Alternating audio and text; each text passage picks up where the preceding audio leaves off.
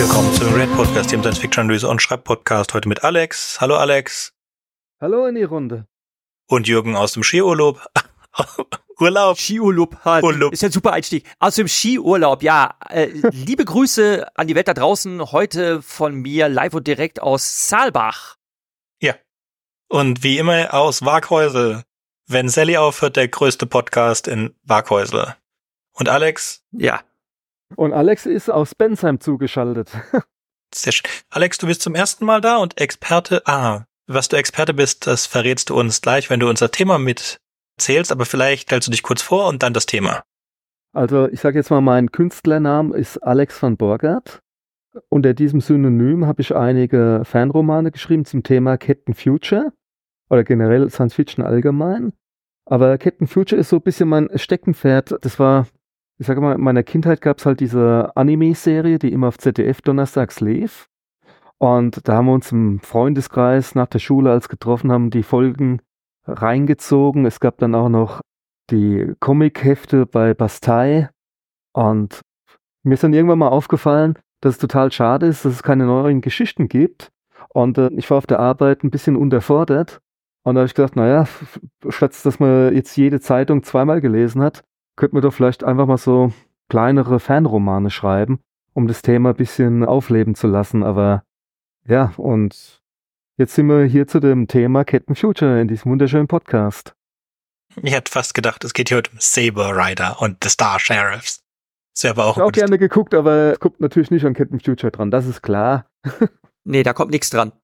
Okay, dann, ich muss sagen, mir ist es, ich glaube, ich habe keine einzige Folge ganz gesehen. Einfach. Äh, ich hatte die Möglichkeit. Ich hatte die Möglichkeit, da hatte ich kein, kein, kein Fernsehen und es gab die DVD-Boxen, also für mich zu spät. Alles, was ich über Captain Future weiß, habe ich heute in einem 20-minütigen Video vom fetten Loser äh, gelernt. Und es ist ein geiler Channelname, finde ich, für YouTube. Ist einfach zu finden, aber ich hoffe, dass wir jetzt mehr als 20 Minuten damit zubringen. Ich finde, was ich gehört habe, sehr interessant und lass es mir gerne noch einmal von dir im Detail erzählen. Und damit Fangen wir an mit dem Thema der heutigen Sendung, der 125 beim Real Podcast Captain Future. Also Edmund Hamilton ist am 21. Oktober 1904 in Iowa, Lancaster, Kalifornien geboren. Ist vor allem bekannt als Erfinder der Figur des Captain Future und der Autor der entsprechenden Reihe. Bekannt ist auch sein Roman Star Kings. In Deutsch ist übersetzt Herrscher im Weltraum, die Sternenkönige.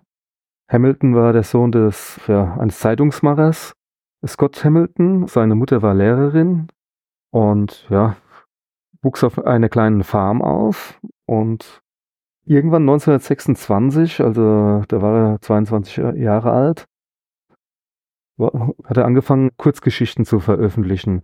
Und mit der Zeit ist er dann an die, an das Magazin Red Tales gekommen und hat dort unter verschiedenen Pseudonymen verschiedene Romane verfasst. Das war dann nicht nur Science Fiction, aber hauptsächlich Science Fiction.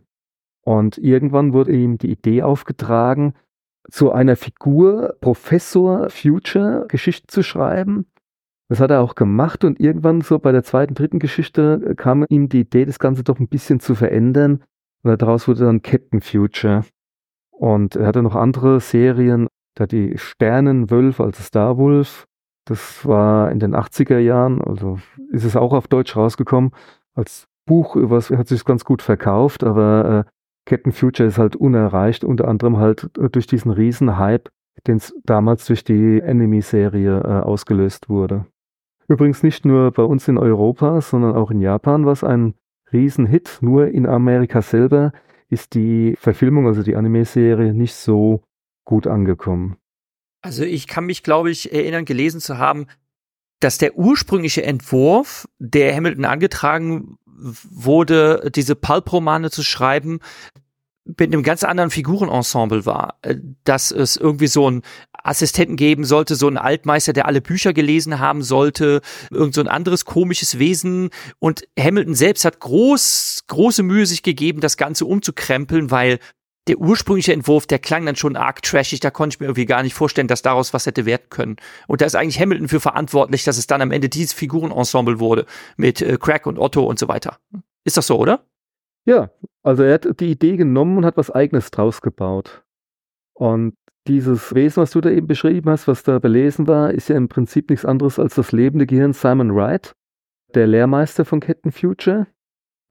Hat er halt sehr verändert und, und dann doch was die Grundzüge, äh, die Grundidee im Prinzip gelassen, aber trotzdem was sehr verändert und doch was Eigenes draus gebaut. Und auch vielleicht auch gerade zu dem Simon Wright. Es gibt, wenn man sich in so, auf so Feiern treffen, also in Science-Fiction-Cons mal mit anderen Fans unterhält, und man kommt auf Captain Future und Simon Wright, es gibt in keiner Serie, weder verfilmt oder als Buch, eine Figur wie Simon Wright. Das ist einmalig. Also dieses Simon Wright ist ja diese Figur, die in so einem, wie soll ich sagen, wo das Gehirn aus dem Körper genommen wurde, weil der Körper gestorben ist und wie so ein fliegender Roboter da rumfliegt. Das ist schon sehr abgespaced. er hat Kurzgeschichten geschrieben, die habe ich ehrlicherweise nicht gelesen, also die nichts mit Kitten Future zu tun hatten der Interstellar äh, Patrol. Dann hat er über einen Dr. John Dale geschrieben. Da ging es eher um so Sachen wie äh, Vampire und Horror. Ja, die, haben mich, die sind eigentlich auch nie auf Deutsch rausgekommen. Bei Captain Future war es eher so, ich habe mir sogar dann die Bücher, die nicht auf Deutsch rausgekommen sind, besorgt, um einfach zu, zu wissen, was da, was da noch alles geht. Das Besondere an Captain Future ist eigentlich auch, Natürlich ist jedes Buch in sich abgeschlossen, aber natürlich ist es auch so, dass es im Hintergrund eine längere Handlung gibt, die sich dann immer über die anderen Bücher ausbreitet. Zum Beispiel Captain Future ist ja im Prinzip von, es gibt, äh, es gibt ja dieses Wesen Otto der Androide, Simon Wright, das lebende äh, Gehirn, das, was da so rumfliegt, dann Craig der Roboter und diese drei Figuren oder nichtmenschlichen Wesen die haben Captain Future im Prinzip auf der Mondbasis hochgezogen, weil die Eltern von Captain Future, die wurden ermordet, wie Captain Future noch ein Säugling war, also ein Baby.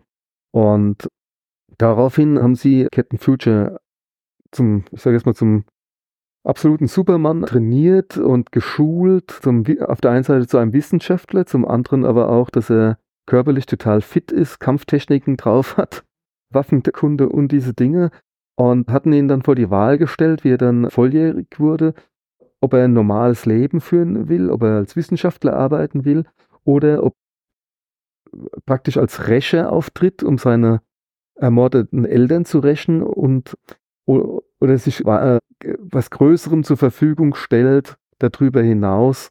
Und ähm, okay, ich kenne jetzt Captain Future gar nicht. Wieso war der auf der Mondbasis? Wieso wurden seine Eltern getötet? Also, also die Sache ist so, sein Vater war Wissenschaftler und Aha. wurde, hatte verschiedene Erfindungen gemacht.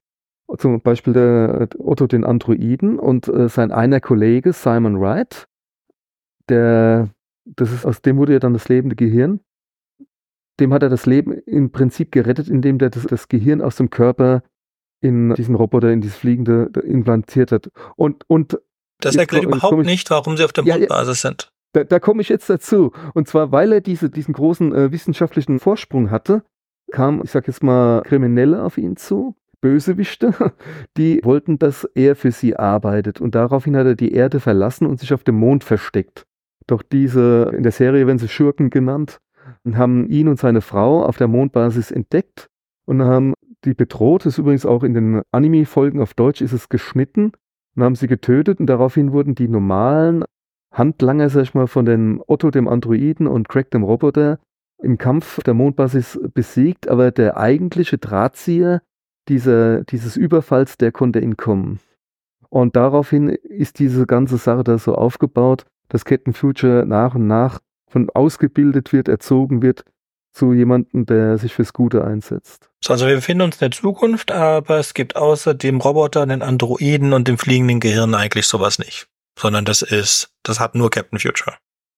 Also es ist schon sehr speziell. Also es gibt in der ganzen Serie nur einen Androiden, das ist Otto der Androide, der seine Körperstruktur verändern kann, so dass er auch in verschiedene Masken äh, rein kann und die also als Undercover-Agent arbeiten kann. Kommt in einer Folge auch mal vor oder in zwei Folgen.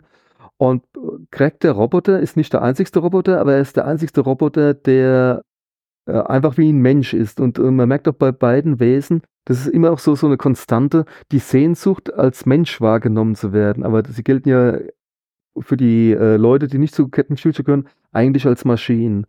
Kleiner Hinweis, in der Verfilmung ist Craig der Roboter ein sehr intelligenter Roboter und ein sehr liebenswürdiger Roboter. In den Büchern wirkt er etwas dümmlich, ja, und das sind auch so kleine Unterschiede zwischen Literatur und äh, Verfilmung mich jetzt ein bisschen nach James Bond an. Also wir haben so diesen Superman, James Bond auf der Raumstation, der da großgezogen wurde von zwei Robotern und einem Gehirn in der Flasche. Und er entscheidet sich jetzt, die Mörder seiner Eltern zu jagen. So eine Rachegeschichte. Was ja eher so Batman-mäßig ist. Ja, ist Batman, ja. Also, ja. ja man, man, könnte es auch mit Batman vergleichen. Übrigens, und Hamilton hat auch für die Superman-Comics Geschichten geschrieben. Aber es ist halt auch, wie heißt denn dieser eine? Also es ist ja so, so, so wie bei dem A-Team oder gab es ja noch eine andere Serie, wo einer aus irgendwas was gebastelt hat, damit dann MacGyver. Äh, die, MacGyver, der war's, ja. Und das ist bei Captain Future auch so. Also da gibt's eine Folge, da sind sie, äh, da ist er unter Wasser im Meer äh, auf einem fremden Planeten und die ganze Station droht einzustürzen und alle sind geflüchtet und er ist ganz alleine da und er hat dann einfach die Idee, sich in so eine in so einen Wagen zu setzen äh, mit dem Gesteinsbrocken, mit so einem Minenwagen, wo einfach Gesteinsbrocken reinkommen und äh, wird ja trotzdem vom Wasser erdrückt und ist ja weit unter Wasser und dann nimmt er einen zweiten Wagen und stülpt den drüber und schweißt den einfach dran, ja. Wir werden aber später nochmal zu anderen Gefahren. Ja, lass uns erst einmal mit der Geschichte. Also wir haben jetzt, die Eltern sind gestorben, weil sie nicht für mhm. die Bösen arbeiten wollten. Wir sind auf der Raumstation mhm. und er hat einen Roboter und er hat einen Androiden und er hat ein Gehirn und jetzt entscheidet er sich, James Bond zu werden. Und er hat ein Raumschiff. Die heißt, das heißt Asteroid oder Komet oder so? Komet, ja. Komet. Okay, gut. Und ist irgendwas Besonderes an einem Raumschiff? Die Komet, die kann sich unsichtbar machen. Sie fliegt viel schneller als jedes andere äh, Raumschiff. Und in anderen Folgen fliegt die Komet durch die Zeit. Und meine persönliche Wahrnehmung ist, dass es einfach das coolste Raumschiff aller von allen ist. Also es ist im Prinzip jetzt im Buch dargestellt wie ein Tropfen auf vier äh, und hat seitlich vier Pfeile, die dran gepflauscht sind. Und hinten ist nochmal so ein kleiner Tropfen dran, äh, also wie eine Stange, hinten eine, Kuh, eine runde Kugel und vorne äh, die Kugel ist ein bisschen wie ein Tropfen. Mhm. Äh, ist, ist aber in der Comic-Verfilmung viel geiler dargestellt, ja. Und auch noch ein Hinweis, was bei Captain Future und Batman auch identisch ist. Wenn der Erdpräsident, also die Geschichte spielt ja in der Zukunft und äh, die Erde, Terra, ist geeint. Es gibt einen Präsidenten, äh, demokratisch gewählt. Und wenn es da irgendwie was gibt, wo Hilfe benötigt wird, dann wird einfach ein Signal auf den Mond gestrahlt, also auch so ein Zeichen wie bei okay. Batman und, und ist dann immer so, der Präsident steht auf dem Balkon und betet, dass Captain Future endlich kommt und auf einmal aus dem Nichts, Captain Future kann sich übrigens auch zwei Minuten lang unsichtbar machen, kommt er dann und es ist immer total abgefahren, diese Dramaturgie. Naja. okay, ist es ein Monster of the Week? Oder hat es eine durchgehende Story? Oder ist es ein Monster of the Week und hat eine durchgehende Story? Also was ist der Overall Arc? Er versucht den Mörder seiner Eltern zu finden. Ja, also er will sich erstmal für das äh, Gute einsetzen. Jetzt kann das Gute aber verschiedene Sachen haben. Es kann ja zum Beispiel sein, dass es irgendwie Sauerstoff auf dem Planeten oder dass ein Planet stirbt und er sich überlegt, wie kann man das verhindern? Und dann gibt es irgendwo eine Quelle der Materie, wo man künstlich Sachen herstellen kann, mit dem man dann den Planeten retten kann. Mhm. Oder also ich will jetzt nicht so viel spoilern, aber zum Beispiel. Doch, du äh, kannst total spoilern, weil ich finde es jetzt gerade ein bisschen konfus. Also das ist eine Monster of the Week. Das heißt, es sind einzelne abgeschlossene Episoden. Okay, jetzt habe ich es. Im Prinzip ist ein Buch in drei Teile von der Anime-Serie verfilmt worden. Okay. Und es gibt 17 Bücher. Genau. Und es gibt 40 Episoden, die verfilmt worden sind. Und eine, die ist nie im deutschen Fer Fernsehen gelaufen. Das war dann aber ein Buch und das war dann dieser Episoden-Pilotfilm, ne? Okay, also wurden alle 17 Bücher verfilmt. N nicht alle, nicht alle. Nicht alle. Ja. So, also du hast gesagt, drei, wenn ich nicht richtig verstanden habe, drei Folgen sind ein Buch. Genau. Okay. Das macht schon mal. Also, mein, ich, wie gesagt, ich habe auf ZDF Ausschnitte gesehen und finde es auch cool und die Musik und alles, kein, keine Frage. Ich weiß, habe ich früher gehört, dass es zurechtgeschnitten wurde, um auf die Länge zu kommen von Biene Meier, weil es sollte für Kinder sein und muss deswegen 25 Minuten sein. Und dann habe ich, hat mir auch erklärt, warum hat sich so, so das Ganze so kaputt angefühlt hat für mich. Und ich hatte aber auch beides. Es gibt mittlerweile eine DVD-Box, aber als ich Animes gesammelt hatte, gab es halt früher Saber Rider und die Star Sheriffs und das habe ich mir dann geholt, beziehungsweise äh, habe ich auch nicht mehr. Aber in meiner Anime-Zeit gab es halt Captain Future nicht. Ja, ich hatte auch so, du hast im Vorgespräch erzählt und kannst es auch erzählen, ich äh, habe eine sehr starke Liebe zu dem Anime oder zu dem Animations Die Herrscher der Zeit. Eine mhm, französische okay. Co-Produktion. Ich habe mir damals, den gab es nicht auf DVD und deswegen hat jemand eine VHS-Kassette digitalisiert und hat kostenlos davon die, die Rips, also nur für Unkostenbeitrag konnte man, und das war meine erste Version davon. Und dann, als ich in Paris war, habe ich mir die französische Version gekauft und dann habe ich auch die deutsche Version gekauft, als es dann endlich in Deutsch gab. Und jetzt kriegt man es ja mittlerweile überall. Herrscher der Zeit ist auch einer der Filme wie Dune, wie Ghost in the Shell, von denen ich x Kopien hier habe, weil man immer das Beste und das Neueste haben möchte. So Captain Future steht bei mir nicht auf der Liste. Ich fand es immer interessant, aber da ich es nie gesehen hatte als Kind, weil es einfach nicht meine Zeit war, muss so ein, zwei Jahre mich einfach verpasst haben, hatte ich, hatte ich das nie. Ja, und ich, ich habe, wie gesagt, nur ein, zwei Folgen gesehen, irgendwas mit einem Roulette und waren schon tolle Stunts und das Raumschiff und alles. Aber es läuft auch nirgendwo. Ich habe geguckt, bei wer streamt es und hab's nicht gefunden irgendwo. Ich weiß, ihr beide hattet, hattet das, das gesehen. Du hast die DVDs oder die, die Blu-rays. Aber es ist ja schwierig, in Deutsch überhaupt dran zu kommen. Nee, und eigentlich nicht. Man, man kann es auf Amazon kaufen, die DVDs. Und es gibt ja auch verschiedene Auflagen. Also bei mir war es zum Beispiel so, es gab auf Deutsch keine DVDs in den 90er Jahren. Und ich bin früher als nach Straßburg gefahren, damit mein Schulfranzösisch nicht ganz einschläft. Und da war ich montags, ich habe immer versucht, montags zu fahren, weil da war immer ein Bücherantiquariat. Und da konnte man auch gebraucht Kapitan Flamm Hefte kaufen. Also es gab es ja auch als französisches äh, Comic-Heft. Und ich habe immer versucht, in Frankreich an die DVD-Box zu kommen. Und irgendwann hat mir meine damalige Lebensgefährtin, die war in Straßburg gewesen und die hat tatsächlich diese Box mitgebracht, mir geschenkt und ich wurde nie reicher beschenkt an einem Geburtstag als mit dieser DVD-Box. und dann kam Jahre später kam die Box dann auf Deutsch raus, aber alles mit den geschnittenen Folgen, die DVD-Box in Frankreich, die war ungeschnitten, hatte aber eine andere Musik, weil der Biene Meier gesagt hast, Sinbad der Seefahrer, Vicky die starken Männer, Captain Future, die Musik ist alles von Christian Brunn äh, komponiert und seine Frau, die äh, hatte auch die da gesungen. Wenn man sich mal ganz genau anguckt, dann ist auch Captain Future so ein bisschen äh, von der Titelmelodie zwar total, wie soll ich das sagen, modern gemacht, aber es hat auch ein bisschen Elemente äh, von der ersten Raumschiff Enterprise Melodie. Also mhm. Also weil da auch so gesungen wird. Und dann, jetzt geht's weiter, vor fünf, sechs Jahren wurde die DVD, äh, wurde die DVD nochmal rausgebracht und aber in drei Versionen. Die eine Version war äh, die ganz normale DVD-Box wieder auf Deutsch, geschnitten. Dann gab es nochmal so eine Amazon-Box, wo noch immer irgendwie so, ein, so eine coole Box drum war mit dem Captain Future-Logo. Und dann gab es halt auch diese Blu-ray. Und die Blu-ray war halt so, die hat den Pilotfilm äh, Sternstraße zum Ruhm und halt die ungekürzten Folgen, also man kann sie sich angucken, gekürzt oder, oder ungekürzt und dann ist es aber dann das gekürzte, auf, was dann drin ist, auf Japanisch mit deutschen Untertiteln. Und wenn man sich jetzt das Ganze auf Französisch angeguckt hat, so wie ich, geht viel Charme verloren, weil halt einfach diese Soundeffekte und die Captain Future Musik halt nicht dabei ist. Die deutsche meinst du? Also ja, genau, also Captain Future.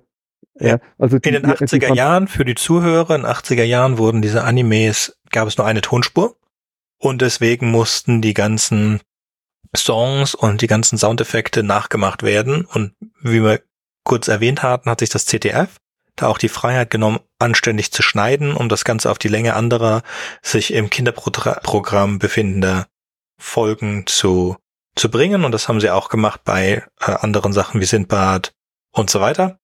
Genau. Und deswegen sind diese ganzen Sachen so ikonisch im Deutschen und man kann es leider jetzt nicht einfach verbinden mit dem Französischen oder so, weil die das genauso gemacht haben das mittlerweile heute wird das ja mehr als nur in Tonspuren ausgeführt, was meistens mit Computer gemacht wird, wird sogar ja, wenn irgendwo was eingeblendet wird, kann das ersetzt werden.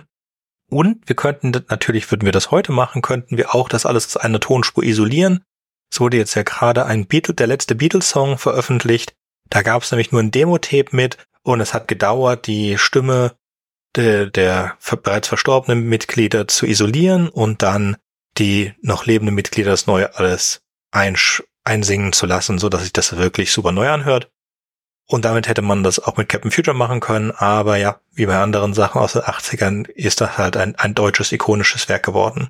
Vielleicht erzählst du uns von der Geschichte der Story des Animes und wenn es keine über alles gehende Story gibt, von der ersten bis zur letzten der 40 Folgen, glaube ich, die es gibt, dann vielleicht die Geschichte von ein oder zwei der besten Episoden, die dir am besten gefallen. Oder Jürgen, du kannst das auch machen.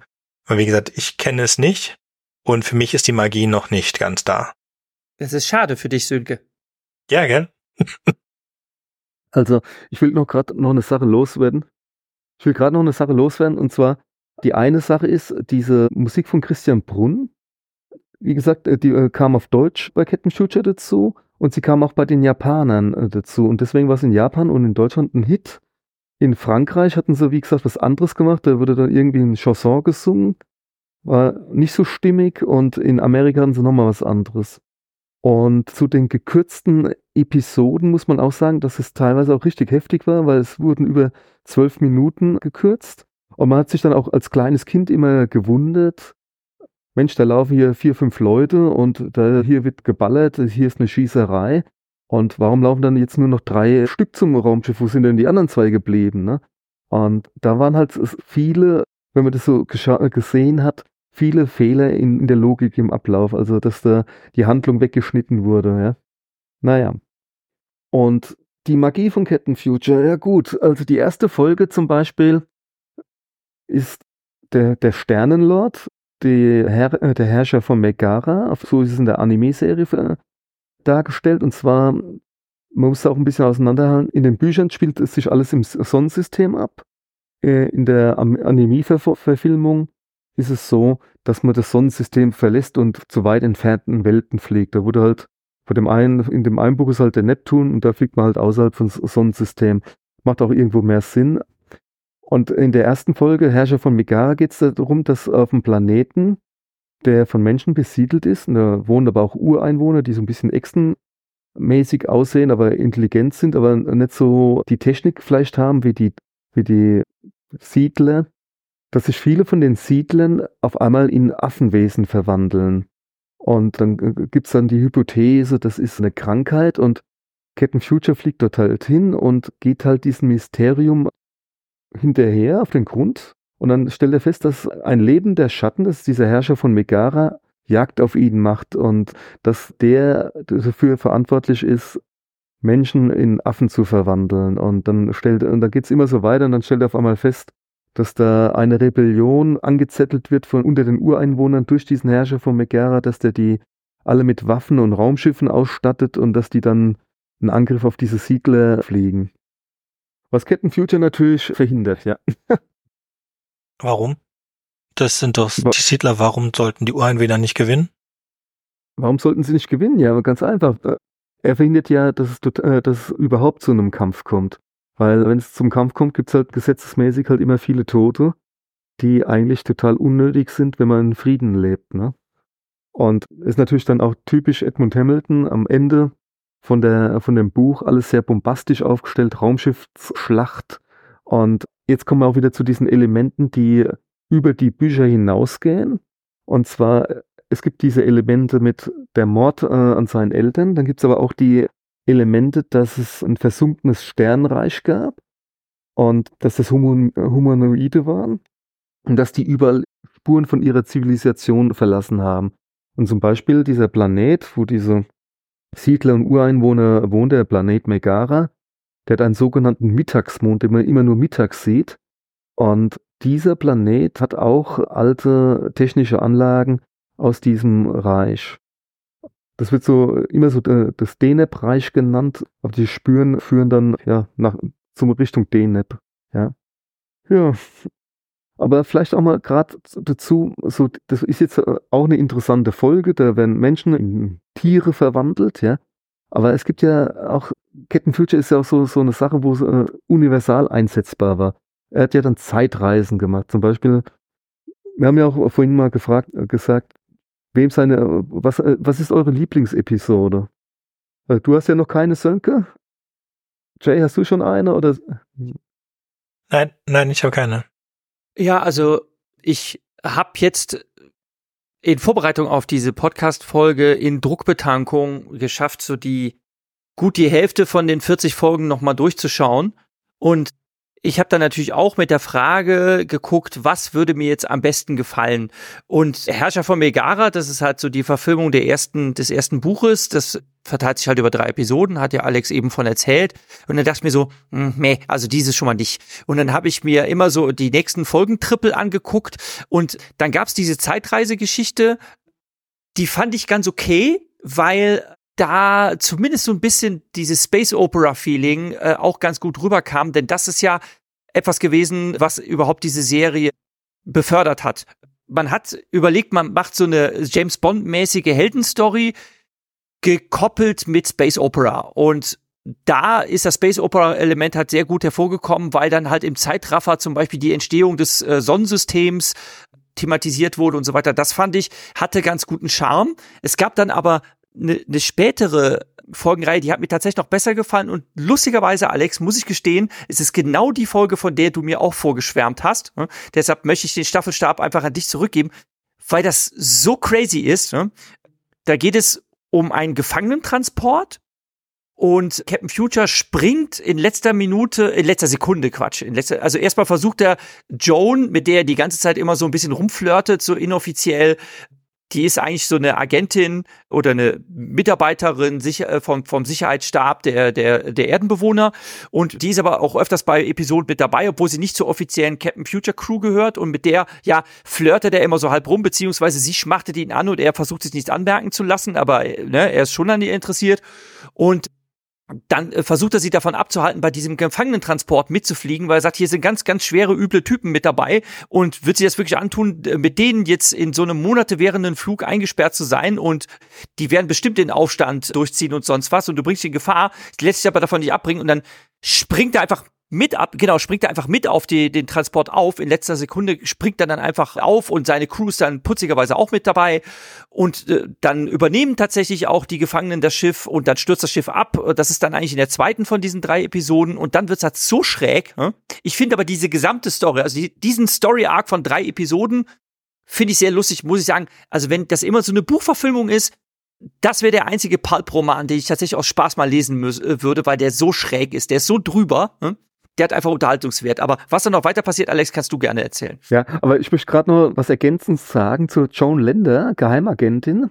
Und zwar, wenn man die Serie geschaut hat, also die Anime-Serie, da hat man sich immer am Ende gewünscht, dass sich Captain Future und John Lender immer küssen. Man hat es nie verstanden, dass es nicht so weit gekommen ist.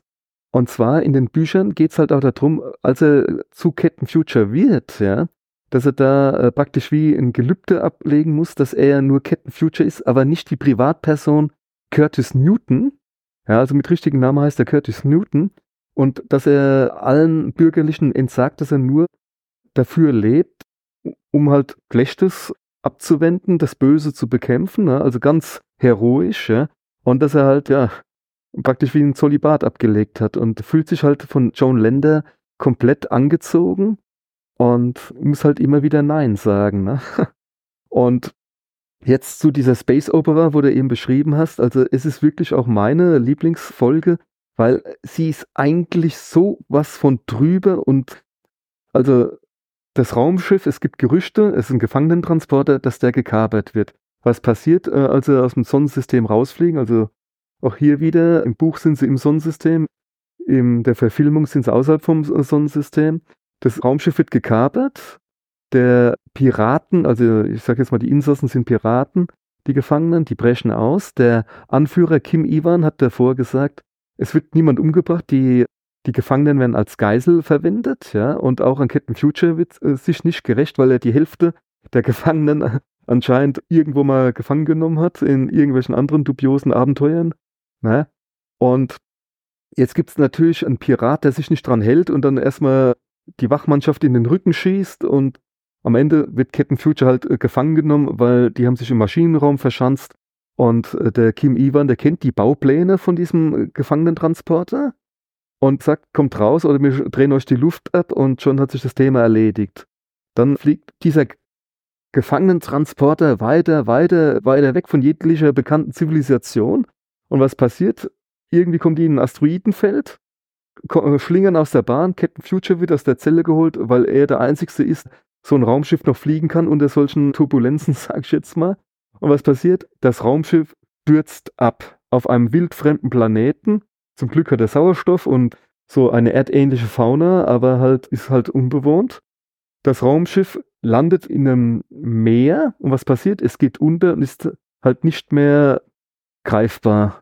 Ist weg, kaputt, futsch. Da, da, da, ja, da, mu da muss ich was sagen, das, das landet nicht einfach nur in einem Meer, sondern es versinkt in der Lava. Es gibt ganz große vulkanische Aktivität auf diesem Planeten und da, kein Witz, habe ich bei all den Captain Future Folgen wirklich was dazugelernt. Nämlich, Captain Future reimt sich, er ist ja ein Superwissenschaftler, ne? Äh, das hat auch wirklich so, so ein bisschen wirklich so Batman-mäßig. Ne? Er weiß sofort alles, weil er so super schlau ist. Ne?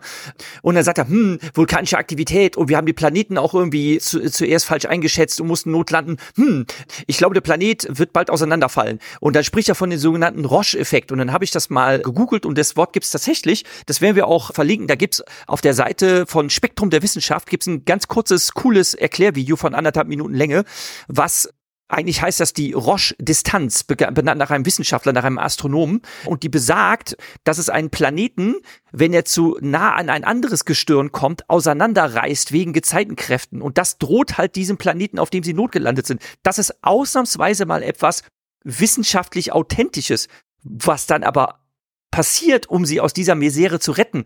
Das ist dann wiederum so drüber, da lasse ich jetzt Alex weiter erzählen. Deshalb hat die Episode so einen Unterhaltungswert. Also das mit dem Lavameer ist richtig. Äh, das war von mir der eingebaute Fehler, um zu gucken, ob du es wirklich geguckt hast. In Vorbereitung auf den Podcast heute. Nee, also und als erstes, äh, nachdem die sich dann alle an Land gerettet haben, sieht dieser Kim Ivan, der Anführer der Piraten, habt die irgendwelche Waffen mitgenommen, weil er wollte dann wieder das Kräfteverhältnis Piraten und Gefangene herstellen. Und weil keiner irgendwas retten konnte aus dem Raumschiff, außer eine Person, die mit Aprikosen, da kommen wir auch nochmal später drauf, gerettet hat, stehen halt die ganzen Menschen da vor dem versinkenden Schiff und haben nichts, ja. Und daraufhin ergreift Captain Future die Initiative und verbündet sich mit den Piraten und sagt, okay, wir müssen uns jetzt einteilen, ihr geht auf die Jagd, die anderen bauen Unterkünfte, damit wir nicht im Freien schlafen müssen und man baut halt was auf. Und dann fängt er an, mit seinem, mit seinem Ride, seinem Lehrmeister da, Experimente zu machen, beziehungsweise Berechnungen und dann stellt sich halt raus, dass der, der ganze Planet innerhalb von einem Jahr auseinanderfliegt wegen dem Rush-Effekt.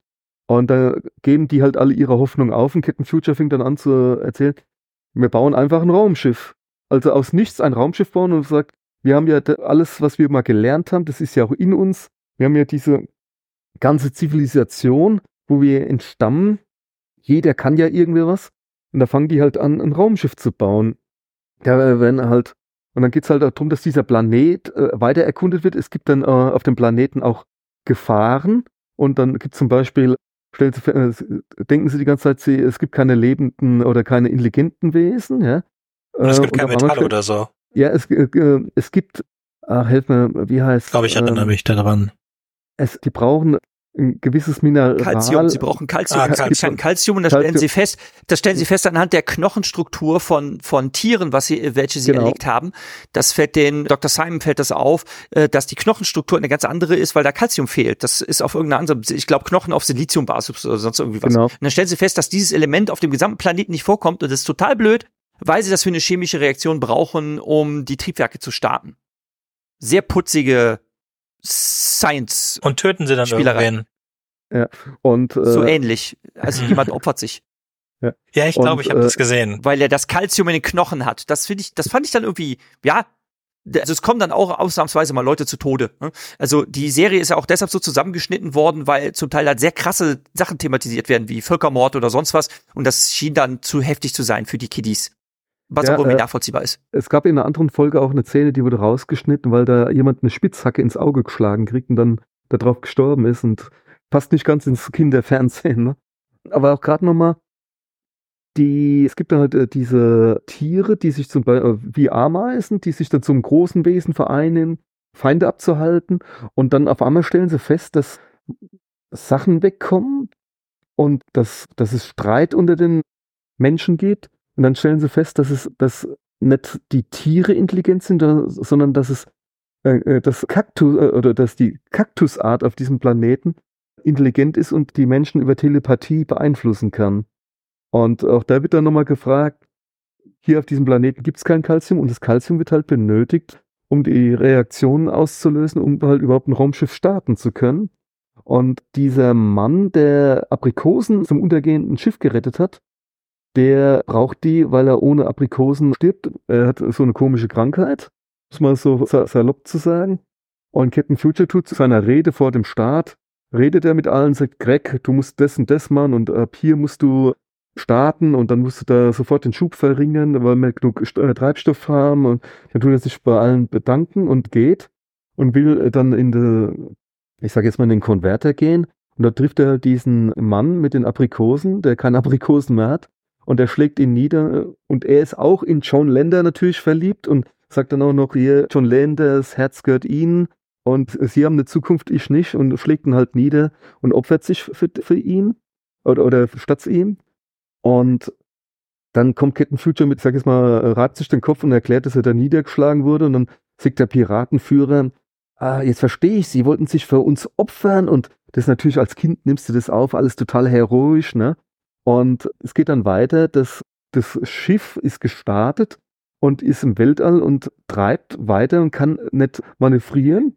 Daraufhin sagt man, tut Simon Wright, das lebende Gehirn, dieser schwebende Kasten mit dem Gehirn drin, nimmt doch meine Batterien raus, baut ein Funkgerät und ruft um Hilfe.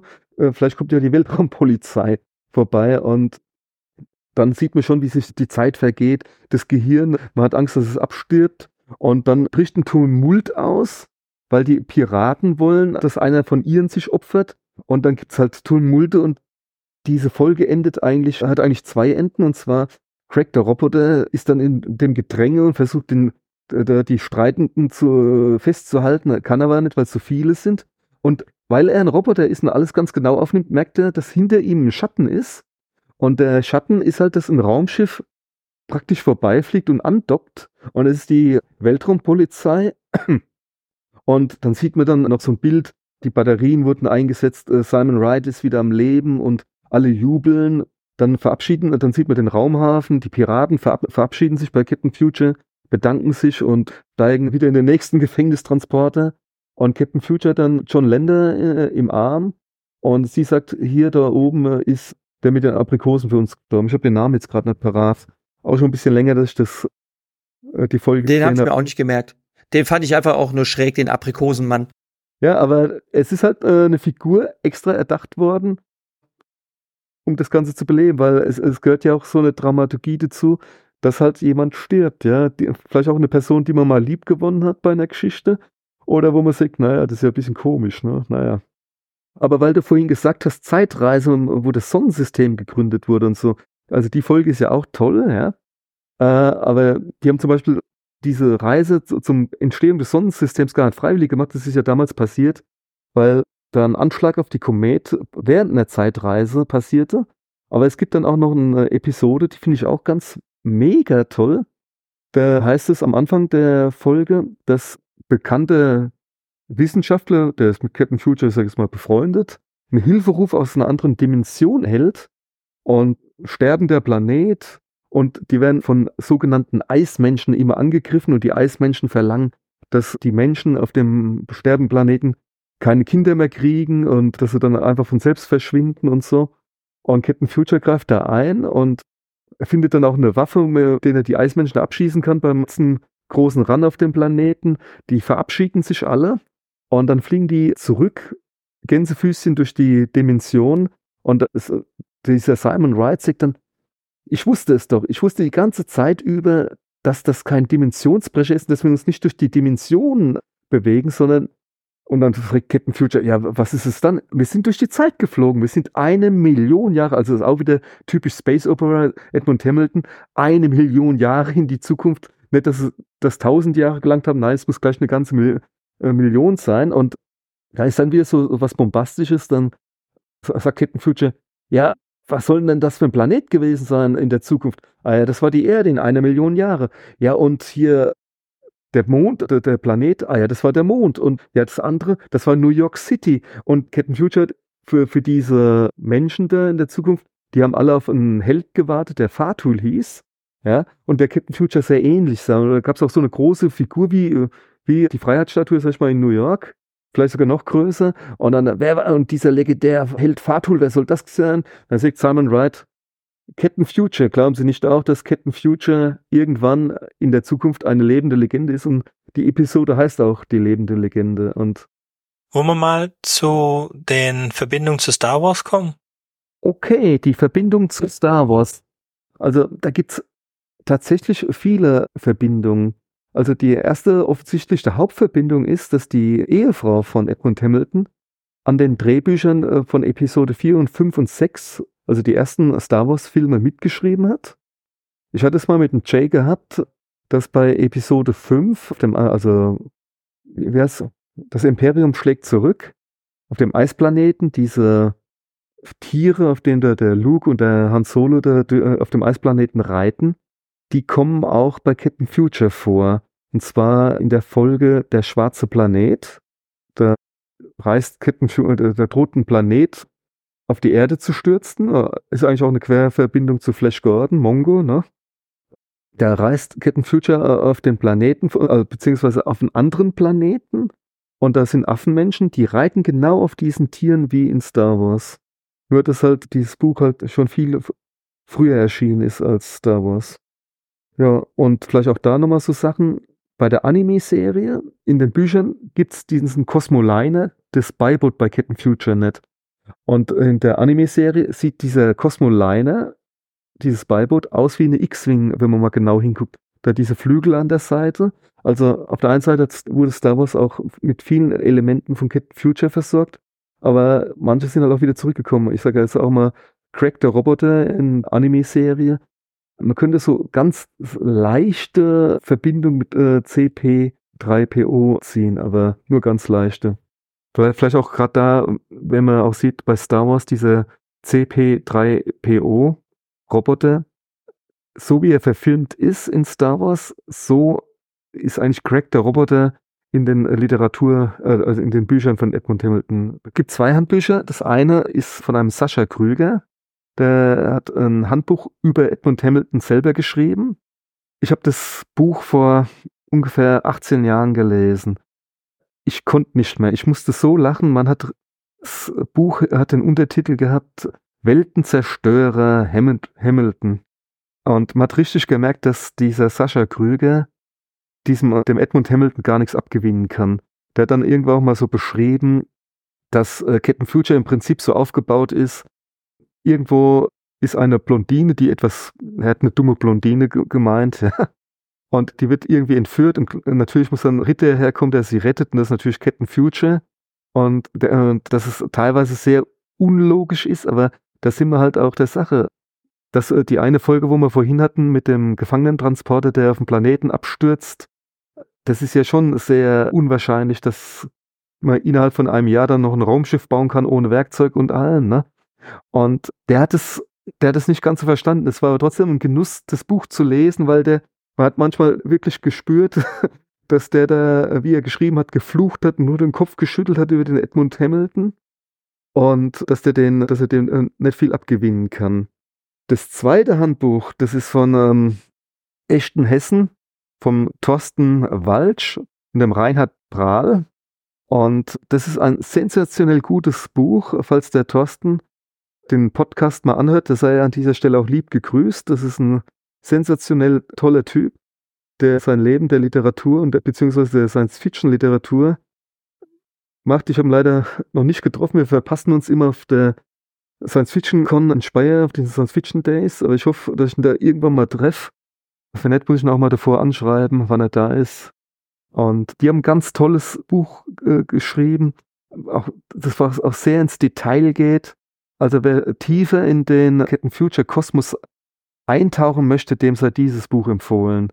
Wer Captain Future sowieso schon kennt, der wird das Buch von Sascha Krüger schon kennen, aber Falls nicht und er drüber schmunzeln möchte, was andere Leute so denken, dann sei auch dieses Buch empfohlen. Ich habe jetzt keine Frage. Ich habe jetzt keine Frage. Das geht ja auch sehr schnell. Als nächstes Punkt hattest du die Filmrechte. Die Filmrechte, okay. Also die Filmrechte sind unterteilt, äh, einmal nach Japan und einmal die Erbengemeinschaft Edmund Hamilton in Amerika. Die hat sich vor über zehn Jahren der Christian Albert gesichert.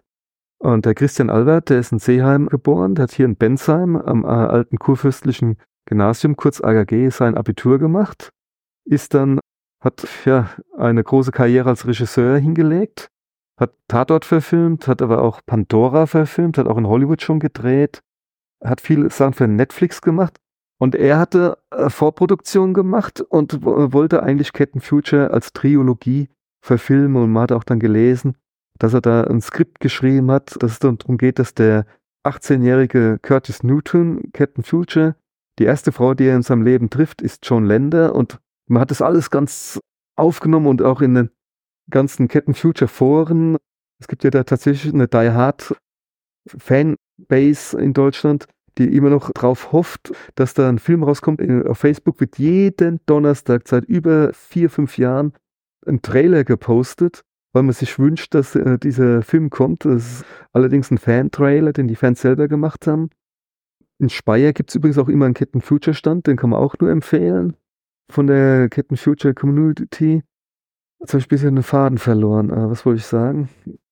Auf jeden Fall Christian Albert, jetzt habe ich es wieder der hat die Filmrechte und man hat halt gehofft, dass wenn Captain Future als Kinofilm rauskommt, dass dann auch ein Merchandise-Markt entsteht, ähnlich wie bei Star Wars.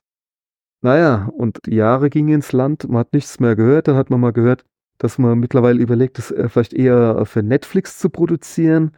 Das letzte, was ich jetzt gehört habe, das ist aber auch schon wieder zweieinhalb Jahre her, dass er zwar die Rechte noch hat, aber einen anderen Regisseur mit beauftragt hat und auch, dass er die Vorproduktion, die er gemacht hat, einfach in die Tonne hauen kann, weil derjenige, der damals den 18-jährigen Captain Future gespielt hat, mittlerweile halt auch zehn Jahre älter ist, überraschenderweise. Und man soll die Hoffnung nicht aufgeben. Ronald Emmerich hatte in den 90er Jahren auch mal äh, die Idee gehabt, Captain Future zu verfilmen. Wurde leider auch nichts, aber ich bin mir ziemlich sicher, wenn das mal ordentlich gemacht werden würde, dass es so ein richtiger Hype entstehen würde und dass nicht nur die Fans von damals in den Film gehen würden, sondern dass da auch neue Fans dazu kommen würden. Übrigens, wie auch bei eurem Podcast, den würde ich dann natürlich auch in diversen Captain Future Foren gerne posten, wenn es euch genehm ist. Denke, das wäre uns sehr genehm. Neue Zuhörer haben wir immer gerne. Du wolltest noch etwas über die neuen Bücher von Alan Steele erzählen? Ja, also ich sag mal, ähm, der Film und Alan Steele, die neuen Bücher, es ist so ein kleiner Traum. Und für mich als jemand, der selber Fanromane von Captain Future geschrieben hat oder auch immer noch schreibt, es kommt halt immer darauf an, wie viel Zeit man hat und ob man eine Idee hat, die, wo man sagt, oh, da könnte man mehr draus machen und man auch mal, es muss ja auch passen. Bei mir ist es so, wenn ich schreibe, es, es muss einfach so ein Fluss sein und es kommt aus einem raus und man hat einfach Spaß da zu sitzen und die Sätze auszuformulieren.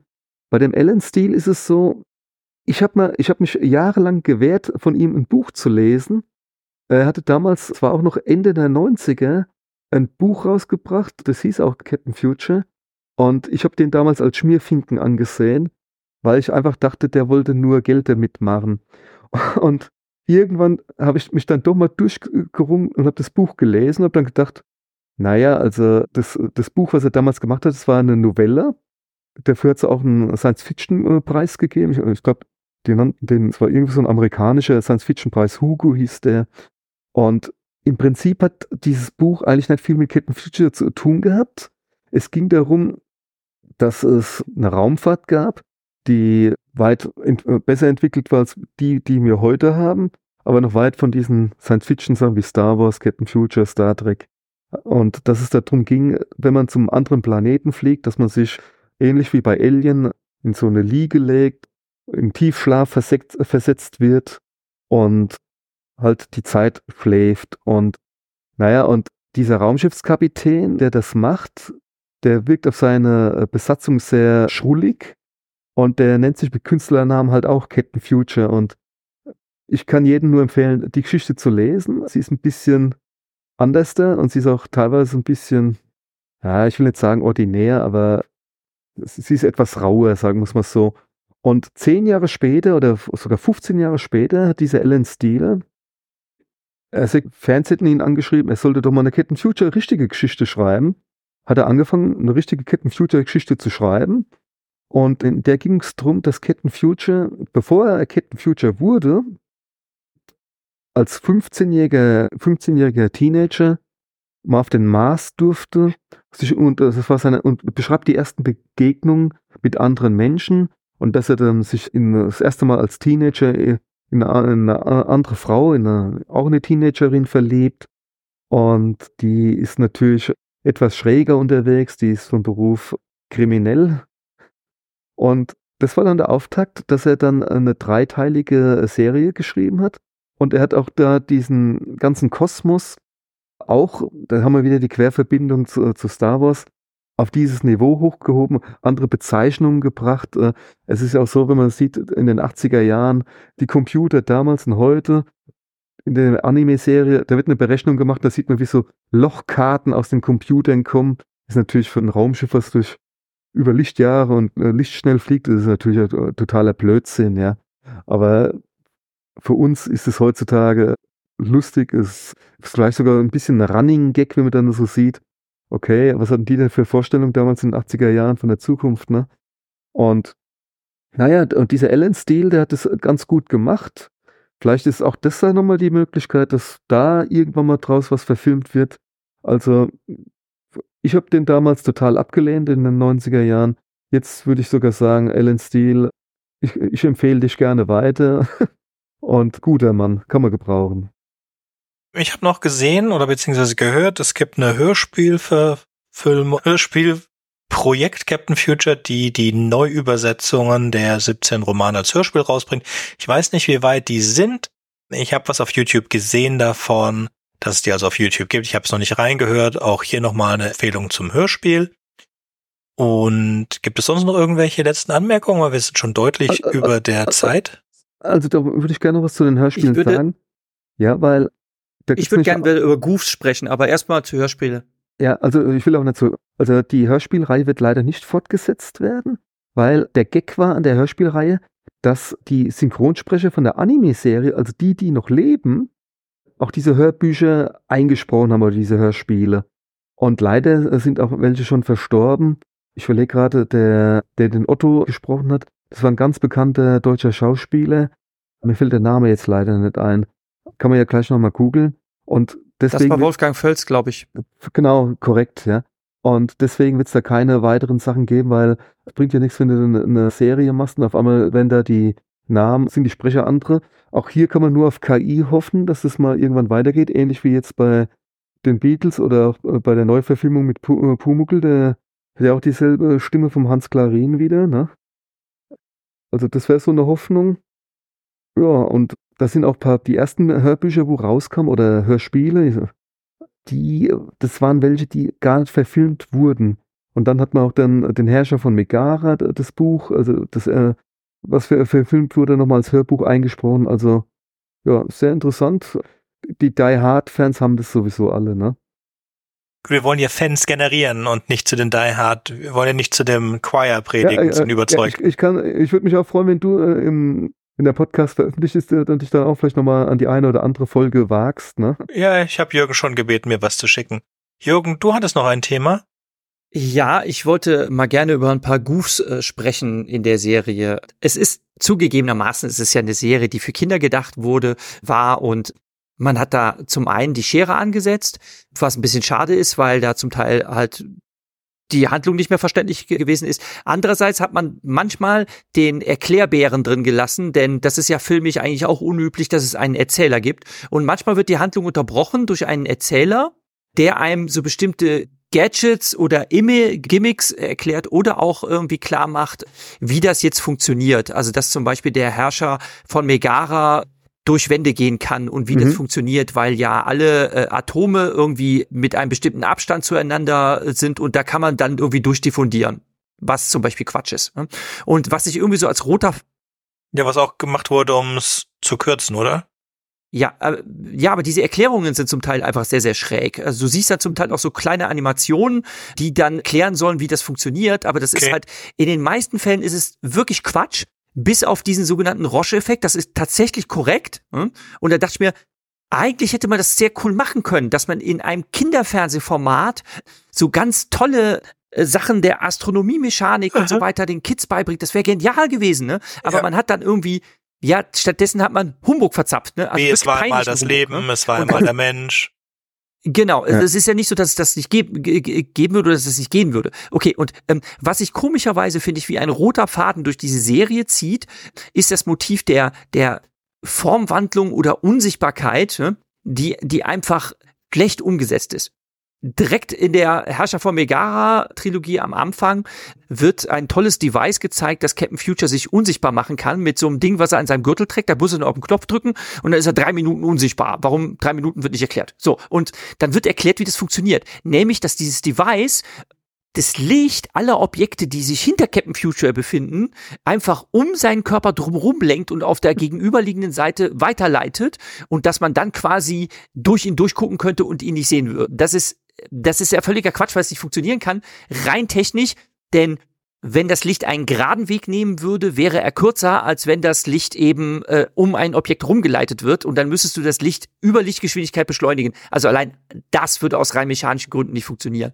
Und eine andere Episode der Weltraumzirkus, da sieht man einen Chamäleonmann, der tritt anfangs in so einem Zirkus auf und der kann halt seine Hautfarbe ändern. Also der springt von einem Zylinder mhm. auf den nächsten und nimmt dann immer die Farbe des Zylinders an da denkt man sich, okay, also er hat irgendwelche Chromatophoren in seiner Haut, die irgendwie die Haut ändern können, wie das ja ein Oktopus auch kann und sonst was gut und schön. Dann im späteren Verlauf der, der Handlung kann er sich aber unsichtbar machen, indem er nämlich die Struktur und Farbe seines Hintergrundes annimmt, inklusive der Kleidung, die er am Leib trägt. Die kann dann auf einmal auch diesen Chamäleon-Effekt nutzen. Und das ist totaler, das ist totaler Quatsch, ne? Das ist einfach Humbug, ne? Das ist doch ganz einfach. Das ist wie bei Superman, warum Supermans Kleidung nicht kaputt geht. Weil das Feld, das Superman hat, das, das, das, das erzeugt halt über Millimeter, geht also dieses Unverwundbarkeit von, von Superman, überträgt sich halt auf eins plus zwei Millimeter um ihn herum. Und so ist es bei dem Mann auch. Nee, es, du hast schon recht, äh, in Ordnung. Ich glaube, ich habe das auch gesehen. Oder, oder, oder. Jetzt, je mehr davon ja. erzählt, je mehr erinnere ich mich daran, irgendwelche Ausschnitte gesehen zu haben. Man kann natürlich, man kann natürlich auch sagen, okay, man kann das natürlich auch so als, als Unterhaltungsspaß angucken kann sich denken, ja, okay, ähm, es ist einfach, es ist einfach Trash und da wird der, wird der unbedarfte Zuschauer oder Zuschauer ein bisschen für dumm verkauft. Kindern fällt sich auf, Erwachsene, für Erwachsene hat es dann Unterhaltungswert, dass es einfach so ein Humbug ist. Ne? Ich, ich ähm, habe jetzt schon Lust, mir ein, zwei ist, Folgen anzugucken.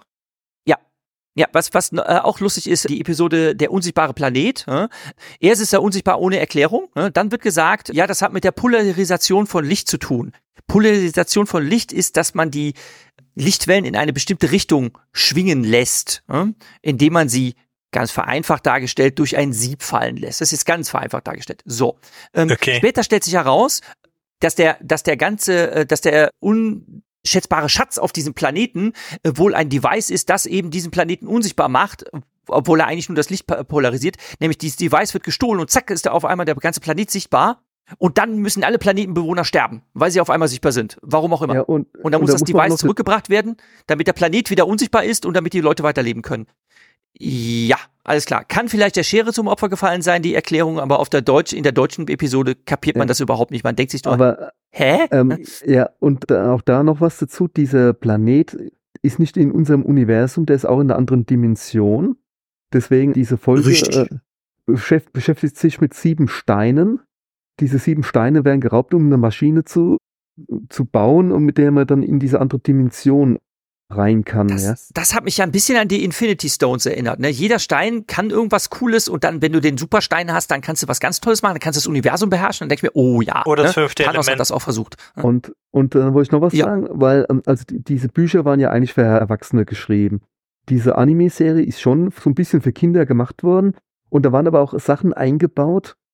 Zum Beispiel, da ist, äh, ist jetzt so, so, so, ich sag jetzt mal ein Meeting der Präsident vom Planeten, Polizeichef, äh, äh die Geheimagentin Estella Garni, das ist ja der Polizeichef, und Craig und Otto und, und alle sagen dann, hm, ah, hier die Spur, ah, der Tote, der hatte Sand von dem Planeten so und so. Und dann sagt der Nächste wieder diesen Namen von dem Planeten. Und dann sagt der andere, ja, hier war, waren, war, war der nicht auch von dem Planeten? Und dann meint, äh, und das, das wird fünf, sechs Mal wiederholt und dann, hey, ich hab's, wir müssen auf diesen Planeten da mal fliegen, ja. Dann, dann lachen natürlich alle Kinder, ja, und auch typisch Captain Future war, äh, da wird irgendwie der Böse enttarnt und was, das ist der und der und dann sagt Captain Future, habe ich doch von Anfang an gewusst, ja. Und was auch so ein Running Gag war, in dieser ganzen, in diesen ganzen Captain Future Folgen war, dass dieser Otto, der Android und Craig, der Roboter, das waren ja eigentlich so die geilsten Typen mit Captain Future, ja.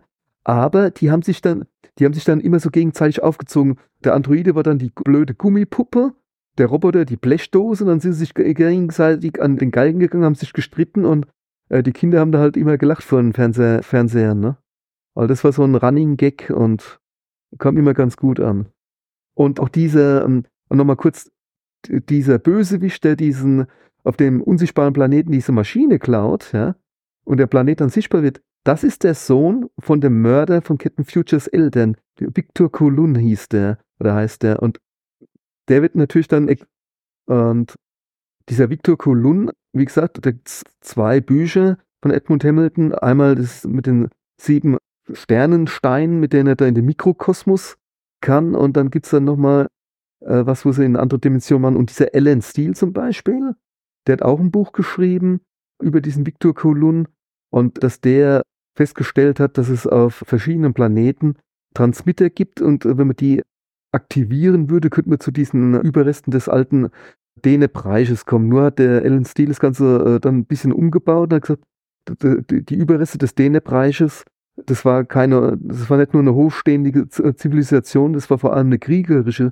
Zivilisation und wenn die hierher kommen würden, würden sie alle versklaven und dieser Victor Colun will natürlich, dass die Menschen versklavt werden unter seiner Führung. Naja.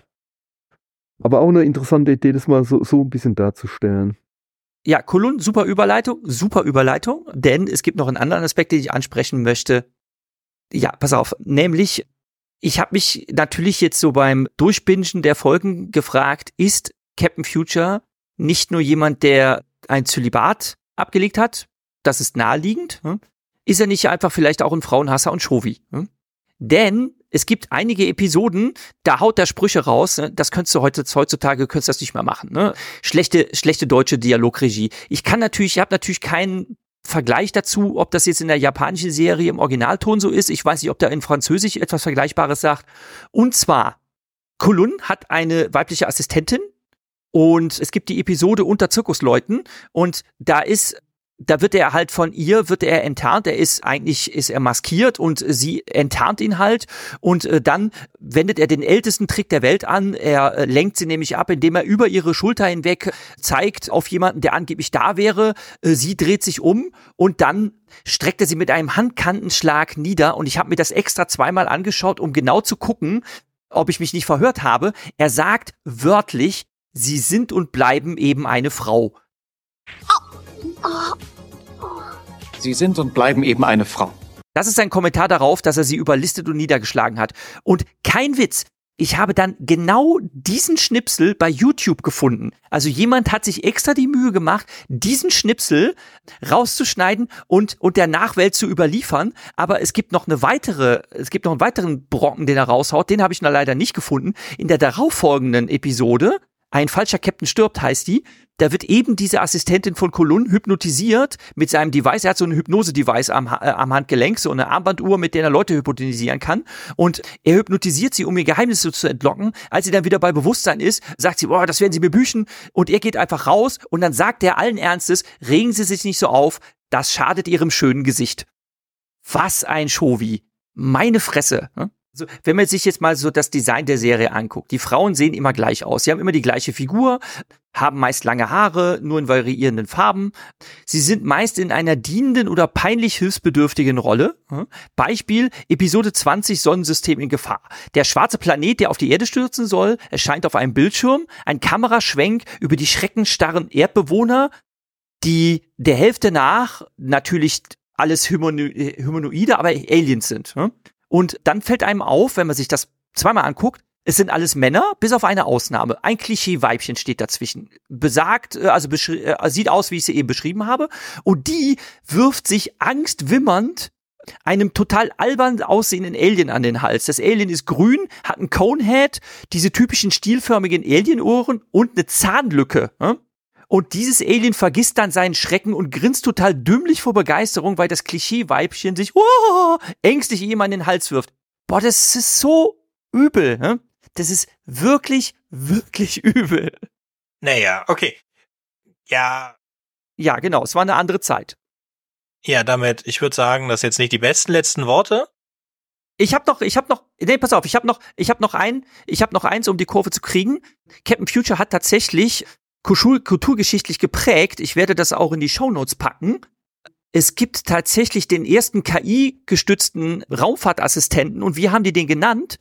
Simon mit C am Anfang geschrieben. Das ist ein Astronautenassistentensystem von der Deutschen Raumfahrtagentur entwickelt. Das ist eine fliegende Kugel, die hat, eine, äh, hat ein Smiley-Gesicht auf dem Display und das Ding ist halt für, also das war auch schon im Einsatz, ne, ist für Raumfahrtmissionen als Assistentensystem gedacht, ne, der halt quasi als schwebendes Gehirn, künstliches, den, äh, den Astronauten bei irgendwelchen Reparaturarbeiten und so weiter assistiert. Ne? Sehr, sehr cooles Ding. Und die haben das Ding Simon genannt. Ne? Fand ich total witzig. Ne? Ja. Und das kommt aus, ist es auch, es kommt aber nicht von ungefähr, weil der Alexander Gerst, der Astronaut, der Deutsche, ne? Der hatte ja ein Interview von der genau. Raumstation runtergegeben, da hat er ja ein Captain Future T-Shirt angehabt. Und äh, ja. Das, ich weiß nicht, ob ihr das gesehen habt, oder das war eigentlich auch mal kurz in den Medien gewesen und da habe ich, äh, ich habe mir dann nur gedacht, aha, ein Fan, cooler Typ. Okay. Genau. Gut.